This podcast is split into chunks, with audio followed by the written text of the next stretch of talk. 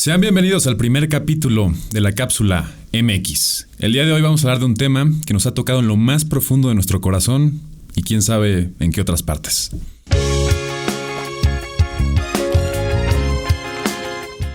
Señoras y señores, Hoy, hoy, hoy tenemos el primer capítulo de este podcast, la cápsula MX. Un aplauso por ¡Bravo!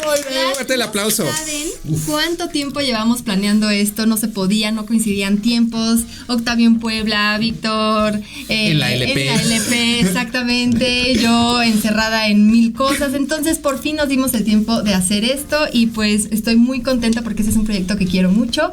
Es un podcast donde vamos a hablar de medicina. Tenemos un un espacio para hablar de salud, medicina, salud pública y lo queremos transmitir a ustedes de la manera más, más amena. Amena posible, divertida, porque así se aprenden las cosas y yo creo que la ciencia, la medicina, lo actual, eh, los científicos sí se puede eh, desmenuzar de tal manera que ustedes lo puedan entender, que todos estamos actualizados, que hablemos de ciencia pura. Así es, y creo fielmente que como ya bien lo decías tú, Jackie, eh, el entretenimiento hace que las personas puedan percibir mejor. De hecho, yo creo que todos en la escuela tuvimos algún maestro que era súper bueno sí tenía los conocimientos, pero lo mejor no solamente era tenerlos, sino la capacidad para transmitirlos. Y creo que ese entretenimiento es sumamente importante, tanto en las materias de la escuela, en un programa como un podcast, en un video, como lo hacemos nosotros. Pero yo también estoy muy contento. Pero vamos a presentarnos. nos juntamos la triada médica del internet. La Santísima Trinidad. Exactamente, porque vamos a. Pónganse la canción de los Avengers. Entonces, pues eh, me voy a presentar. Soy Jacqueline López, mejor conocida como doctora Jackie López, de Salud en Corto. A mi izquierda tenemos a. Yo soy el doctor Víctor Manuel Encina, mejor conocido como el doctor Vic. Me conocerás de YouTube, Instagram y Facebook. Y por último, pero no menos importante, a Octavio Arroyo, eh, médico internista, pero también mejor conocido como Mr. Doctor. Así me podrán encontrar también en todas mis redes sociales, Mr. Doctor Oficial. Y pues, pues como ya bien lo dijeron. Sí, estamos aquí en el estudio de Autómata. Entonces, muchas gracias por tenernos aquí y muchas gracias a Guarache Rec por estar haciendo toda la producción detrás de cámaras, porque pues realmente es un trabajo que todos ponemos nuestro granito para que suceda.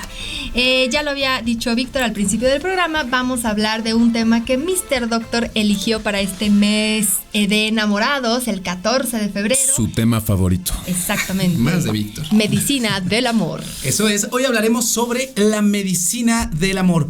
¿Qué es el amor? ¿Qué, proceso, qué, qué, se produce en nuestro cerebro para poder llegar a este trastorno, que era lo que estábamos hablando? Eh, ¿Cuáles son las clasificaciones? ¿Realmente hay una cura para el amor? Pero comencemos como todo con la definición. Claro, amor, porque primero todos vivimos un amor muy diferente y a veces es tormentoso, a veces es, no sé cómo este, decirlo. lastima. sí, lastimoso. Eh, pero detrás del amor puro, del amor per se, hay toda una...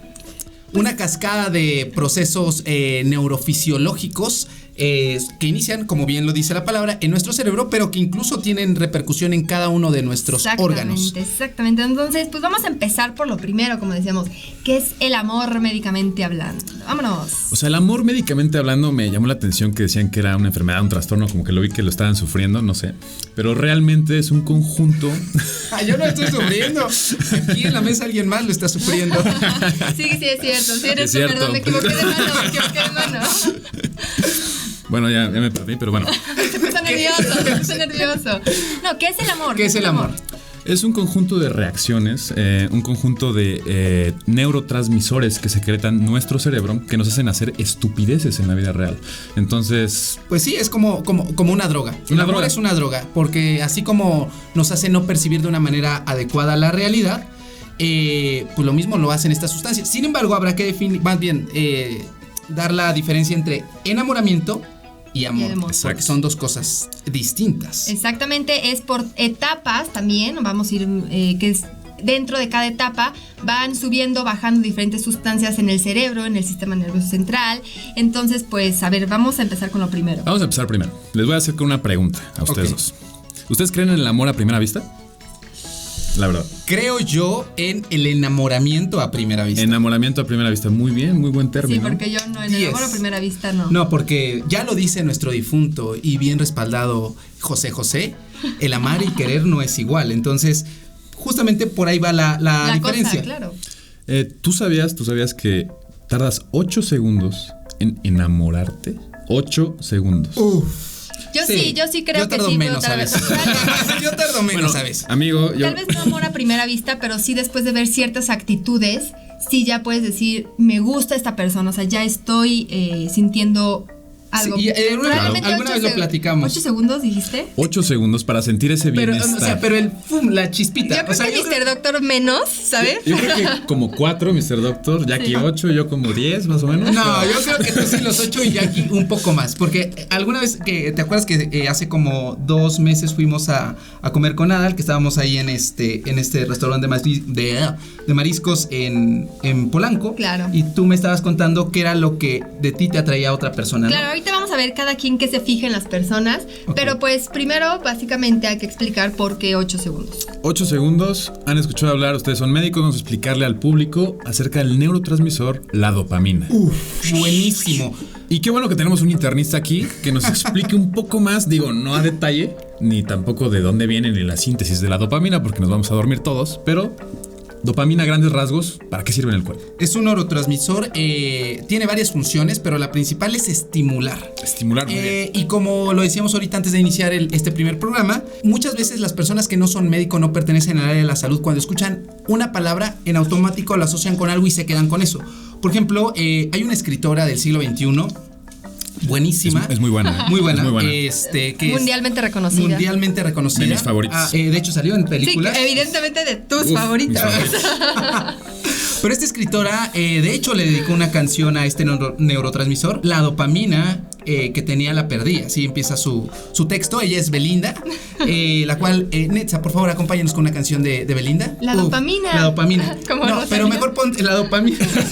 La dopamina. No, ponte mejor la de Amor a Primera Vista para, para Que- que está- más de moda, ¿no? Está más de moda. Oye, eh, pero bueno, la dopamina, como ya dije, es un neurotransmisor, pero no solamente se encarga del enamoramiento. Si bien es la primera que se libera eh, en esta fase, tiene otras funciones. Por ejemplo, como bien lo decía Víctor, hay una alteración esto. Ahorita se me viene a la mente el Parkinson, por ejemplo. También en eh, problemas de la prolactina, cuando una persona tiene ahí eh, un problema hipofisiario. Claro. eh, puede le- yo voy eh, Presente. presente se puede liberar. Entonces, eh, esta es su principal función de este neurotransmisor es estimular. Pero en esta enfermedad llamada amor, lo que causa la dopamina es bienestar. Cuando ves a esa persona, imagínate la persona que más te gusta, que más te atrae, la ves 8 segundos y secretas dopamina, pero a lo güey. O sea, dopamina a lo güey. Y decir te- una margarita. Secretas otras cosas. Estos pelados aquí. Sí, No, secretas otras cosas. Empiezas a entrar a un modo de bienestar, de relajación, eh, te sientes protegido. Entonces todo eso estás estimulando con la dopamina para que ya empieces a hacer una cascada de eh, pues desastre hormonal que ahorita vamos a, Ok. a- a empezar Tú, a hacer. Víctor, ¿a qué edad eh, secretaste tu primera dopamina? Híjole. ¿Qué oso? ¿Qué es andar secretando la dopamina? Dopamina, que, que utilicen ese hashtag. sí. Sí. Te, te voy a decir porque sí me acuerdo, ¿eh? Ah, muy Sí bien. me acuerdo. Gracias a Dios. ¿Te acuerdas cuando empezaba MTV? Que, o sea, MTV Ajá, sí, ya sí, sí. o sea, llegaba a televisión por cable aquí en Sí, México. sí. Yo me acuerdo que la, la primera persona que me enamoré así a, a primera vista, Ajá. me, da- me da pena admitirlo. No, tú dile, dale. La me, me da pena, pero te lo voy a decir. No, no me va a Es- fue- sorprender. era, un, era un video de Madonna. Uf. Y ahí secreté dopamina y, Y dijiste, estoy enamorado dije, de estoy esta enamorado de señora. Madonna. Y de eso O me sea, acuerdo. es tu, es tu Sí. como crush número uno. No, ahorita ya me- No, No, pero, pero pero en en, su este- momento crush. Madonna Ajá, era. en el Ay, primer momento fue No me lo hubiera imaginado, pero bueno. Este, No crean que soy tan viejo, eh, tampoco. me, me imaginaba a alguien más vulgar. Ninel. Sería una Ninel ninela. ¿Tú, Jackie? Yo eh, no me acuerdo, o sea, sé que de chiquita, o sea, estaba enamorada de Mamuel, el famosísimo Mamuel, era un Pues chavito ni de... tan famoso, amigo. Bueno, Muy en- amigo en mi mío, kinder- en mi neta- kinder era famosísimo. ¿Alguien conoce ¿eh? a Mamuel? Mamuel. Pero eh, ya así como que un crush realmente nunca tuve más. Yo creo que me acuerdo que toda mi, mi computadora estaba llena de imágenes de el de Smallville. Ah, ya, ya. No sí. sé cómo Ah, se sí. llama. Pónganse la canción. Fum. Este, me gustaba, pero era como, realmente yo no me acuerdo que me gustara, pero pues un día entré a mi computadora vieja y 50 fotos de este viejo encuerado. Entonces- En 8 segundos descargo En 8 50 segundos, fotos. ¡pum! Sí, Dopamina. sí, sí. Muy bien, ¿y cuál ¿Tú? es? ¿Tú? Ah, yo. Ah, te yo creo que desde el. O sea, siempre desde el kinder. Yo, o sea, sí puedo decir que desde el kinder tuve crush, así dije, sí. Entonces, yo creo que desde el kinder. Seguramente ustedes no se acuerdan, pero creo Sí, yo que desde el kinder alguien, eh, siempre hay como atracción. Claro, porque no es eh, como una excitación, es, es el- segregar dopamina, que sientes bienestar, placer por estar viendo cerca de una persona y eso es sumamente natural. Y que obviamente es a lo que nos lleva al siguiente punto. Siguiente punto. Puede porque también, eh, seguramente ustedes tienen amigos.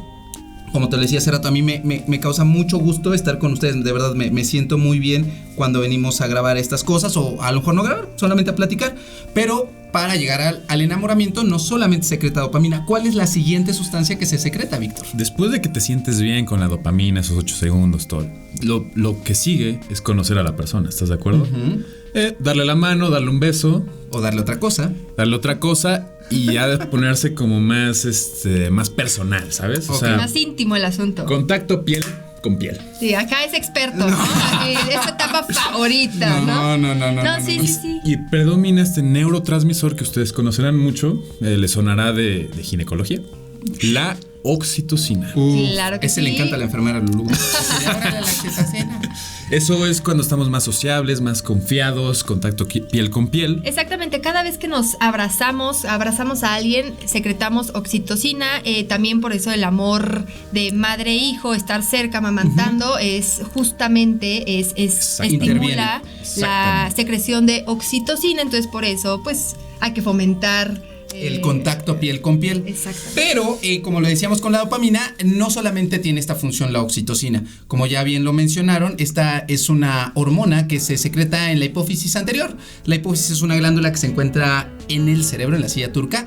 De hecho, es conocida como la glándula maestra. Maestra. Yo soy tu maestro. La, glándula maestra, perdón. La, la música, por favor, de Yo soy tu maestro. Entonces, eh, Qué, qué rolón, eh. Qué rolón. Qué, buen- La- qué buenos recuerdos. Qué Este bueno podcast va a ser puro reggaetón eh, en las Y 24 cumbia. horas. Oye, entonces eh, se, se secreta en la hipófisis eh, posterior, no se produce ahí, se produce en el hipotálamo y tiene muchas funciones. Como lo decía al inicio de, de de- de esta, este segmento de la oxitocina, la utilizan, por ejemplo, para las contracciones. Para, por ejemplo, eh, la lactancia interviene, es, es, eh, fundamental. Lo mismo, por ejemplo, se utiliza como parte de medicamento. La dopamina también se utiliza como medicamento. Eh, Y mucho- precisamente en esto de las contracciones, un dato que mucha gente no debe de saber, pero cuando ah, está habiendo un parto, estamos agregando nosotros naturalmente oxitocina para que esas contracciones pues expulsen al, al chiquillo. Y eh, ya también echan una manita los doctores cuando ya estamos, ya, ya está el bebé afuera, ya salió el bebé. Eh, pasan una jerin- un jeringazo de oxitocina precisamente para que después Nunca pueda falla. expulsar la placenta y salga todo perfecto. Y, y bueno, hablando de- del contacto y las contracciones, hablando de oxitocina específicamente, hay que hablar también de sexo. Ah, ¿Que claro. les late? pero mejor conocido en nuestro ambiente médico como la La ELP. Esa es la canción oficial de la ELP que me sorprende que Víctor y aquí no la conocieran, pero ustedes amigos seguramente sí conocen que Lenny Kravitz es el Es patrocinador. que no la practico, perdón. Sí, no somos como tú, No te la por Dios. practico. Bueno, pero sí, di- dinos esta parte. Hablar de sexo, pocas palabras. ¿Ustedes saben cuáles son las etapas del sexo? ¿Las conocen? Son cuatro etapas. Mm, La primera, la primera, a ver, Tú, dale. spoiler. ok. ¿Qué es lo primero que te pasa cuando estás emocionado en el sexo? Lo primero, Eh, te excitas. Excitación. Ajá. Ah, Excitación. se me para el pilín. En los, Ay, en los no. hombres es una, una erección. No por cierto lugar, amigos. Ok, no se pongan nerviosos. Dele, dele. el- que se le para el Bueno, pilín. ya, ya hay una erección. Eh, en las mujeres, Ajá. ¿qué hacen las mujeres? ¿Qué pasa en las mujeres cuando se excitan? Tú Hay como una pequeña. Empiezan a lubricar. Lubricación, exactamente. De. Pues sí, lubricante vaginal, por así decirlo. Exactamente. Después, pues, viene la penetración, que es ahí como la meseta del mantenimiento del sexo. Ok, Y para finalizar el sexo, déjamelo. ¿qué tiene que, qué tiene que haber en el sexo para que digas, ya acabó el sexo, fue un buen sexo? ¿Qué tiene que haber? Amor. Pues el, el, el clímax. El o sea, clímax, muy bien. Ah. El- el- o sea, el amor también. También como ustedes piensan más en esas cosas, yo No me pienso en el amor. Sí, o sea, ¿qué tú crees? El El, amor. El clímax. clímax, muy bien. ¿Y eso cómo se llama? Pues el orgasmo. El orgasmo, muy El bien. orgasmo, Esa es la tercera etapa, el orgasmo. Pero bueno, dinos justamente de qué va esto de, del orgasmo. Bueno, yo creo que todos hemos tenido orgasmos, ¿no? Todos. Si no, pues mejor suicídate. Unos más frecuentes, otros más alejados. No es sano, es sano. Es sano, Es sano, tener orgasmos, necesario. claro. Lo ideal es tener un orgasmo siempre que tengas sexo, ¿no? Ok, Ah, hay- me A veces no Me hay. han contado que hay gente que no tiene orgasmos cuando tiene sexo. Eso, es- qué desafortunado. eso está, está culero, ¿no? pero bueno. Y probablemente presentan dolor después de Sí, eso. Por es ciertas circunstancias que después podemos comentarlo, ¿no? Sí, porque no hay amor, porque no se Pero- apegan a nuestro Señor Jesucristo y caen ante la LP sin tener un sentimiento de por medio. Pero esta cultura milenial ya no tiene respeto. Ojalá no estoy nos Se esté escuchando. valores, se ya se ha perdido valores. La, la enfermera Lulu estaría muy defraudada ante sus comentarios. Y un último dato que a la enfermera Lulu le, va a interesar mucho es que el orgasmo genera más apego en las parejas. Entre Ah, sí. más orgasmo haya, hay más apego a veces. Me consta. Por eso, X2. por eso, por eso mismo sucede en la vida cotidiana de que el hombre que no te quieres enamorar, Ajá. pero que nada más lo usas de una noche o que cómo, cómo le llaman Sí. a ese Ah, sí. ¿Puedo- podemos decir groserías acá? El one night stand. o sea, Exacto. como el, ¿Puedo decir la grosería? Es cuando comúnmente se conoce que te has enculado. Exactamente. Exactamente, entonces por eso te vas a encular, porque eh, el orgasmo, por más sexo tú casual que tengas con una persona, eh, Se el va orgasmo va a producir esa, esa como pues sensación de bienestar, de enamoramiento, A- de a placer y empiezas a querer a los tuyos, ¿no? Sí, no, a, a mí, a mí, a mí sí me pasó eso. Yo no conocí ese término, o más, más que conocerlo, no lo había vivido. Entonces, eh, sí me pasó que había una persona que a mí no me latía tanto físicamente, que no me llamaba la atención, que de hecho eh, no había como plática, pero se terminó compenetrando tanto esa parte que. Pues pasaron sí, pasaron siguiente. cosas y yo, yo ya no supe en qué momento. Claro, estaba pasando en, un- en una situación difícil de mi ya vida. no supe en qué momento. Y ya pasé a ese, o sea, rompí la línea y aparte también contribuyeron otros factores, ¿no? Yo estaba eh, pasando por una situación de estrés sumamente importante que era el, el primer año de la especialidad, entonces creo que eso también contribuyó, estaba solo en la Ciudad de México y creo que esas cuestiones nos llevan más y nos empujan más a, a caer ante las garras de la LP que después se puede convertir en amor.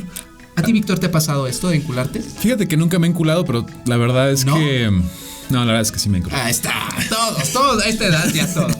Pero mira, quiero decir a la audiencia algo muy cierto ahorita que, que dices.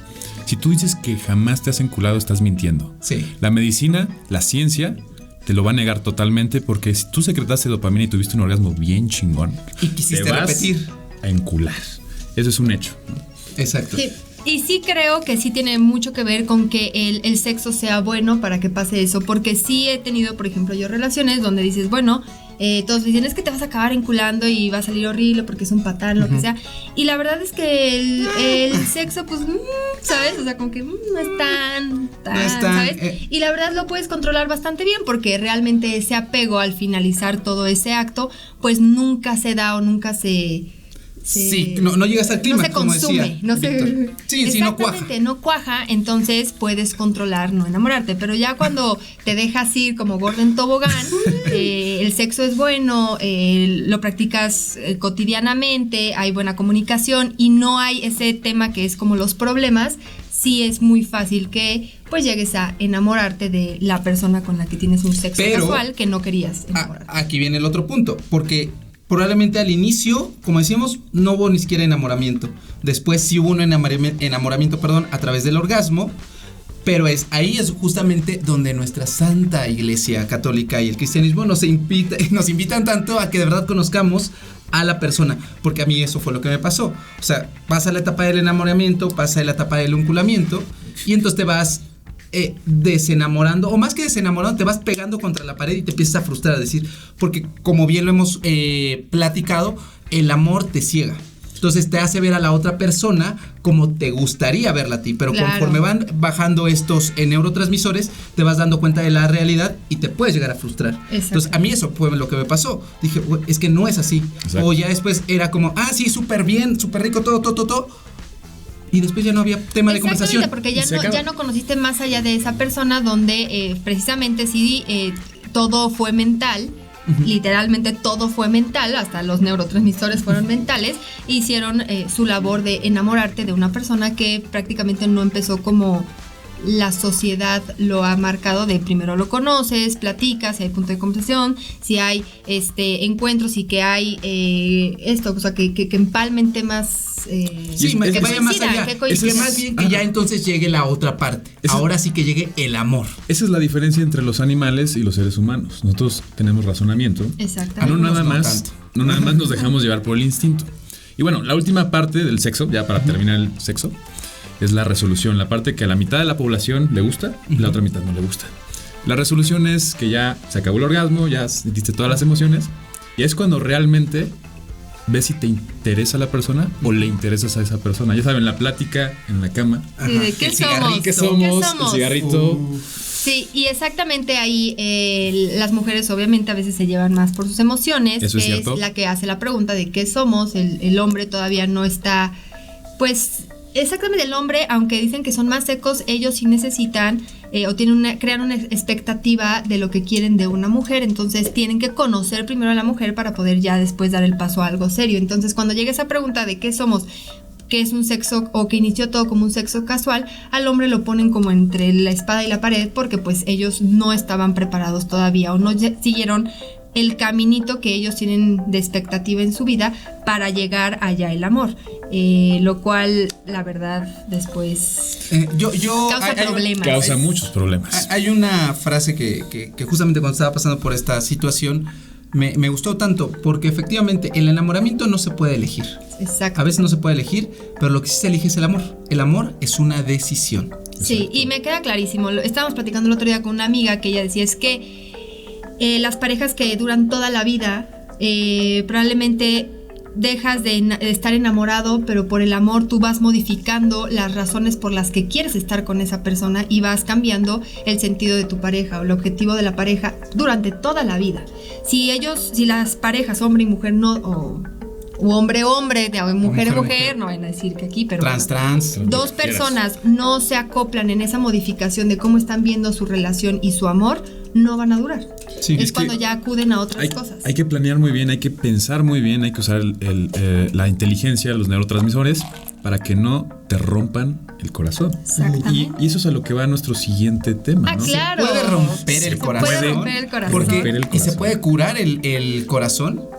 Pues miren, la verdad es que sí, claro que sí, está, existe el síndrome de corazón roto, mejor conocido también como el eh, cardiomiopatía, yo pensé que nada más era cardiopatía, pero es cardiomiopatía de Takotsubo, que no sé si lo han escuchado, fancy pero bueno, es, es, es conocido, probablemente ustedes piensan que es un invento, pero sí existe, y es eh, un síndrome donde junta ciertas características, donde aparenta eh, presentar un dolor de infarto o un cuadro de infarto. Está doliendo el pecho, se te va el aire, eh, no puedes respirar bien, o sea que es disnea, este, probablemente hasta sientes como un dolor irradiante hacia el cuello y el brazo o la espalda y piensas que te estás infartando, pero realmente nada más está tu cuerpo simulando un infarto donde hubo eh, contracción de arterias, venas, donde no dejaron fluir bien la sangre, no hay ninguna obstrucción más que Exacto, no hay isquemia. No, no hay, ajá, no hay isquemia, no isquemia es que no llega la sangre a, a los tejidos. Siempre hay sangre, simplemente hay tanta contracción de estas arterias que sienten un dolor como si se estuvieran infartando, pero es pasajero y se resuelve. Y entonces, pero, ah, oye, bueno, ya explicaste que es el, el takotsubo, pero como siempre yo lo he dicho, a, a la gente le gusta más eh, que le cuentes a partir de tu experiencia. Entonces yo les quiero hacer a cada uno una pregunta. Víctor, Venga. doctor Víctor, Venga. eh, doctora Jackie, ¿a ustedes les han roto el corazón? ¿A ti, Víctor? ¿A ti, Jackie? ¿Les han roto? Espero, esperen, esperen, esperen, esperen. Eh, si ustedes quieren escuchar la respuesta del doctor Vic y de la doctora Jackie, acompáñanos en nuestro podcast. Esto ha sido todo por el video de hoy aquí en YouTube. Si quieren conocer la respuesta de nuestros eh, conductores de este programa, los esperamos en nuestro podcast. Adiós.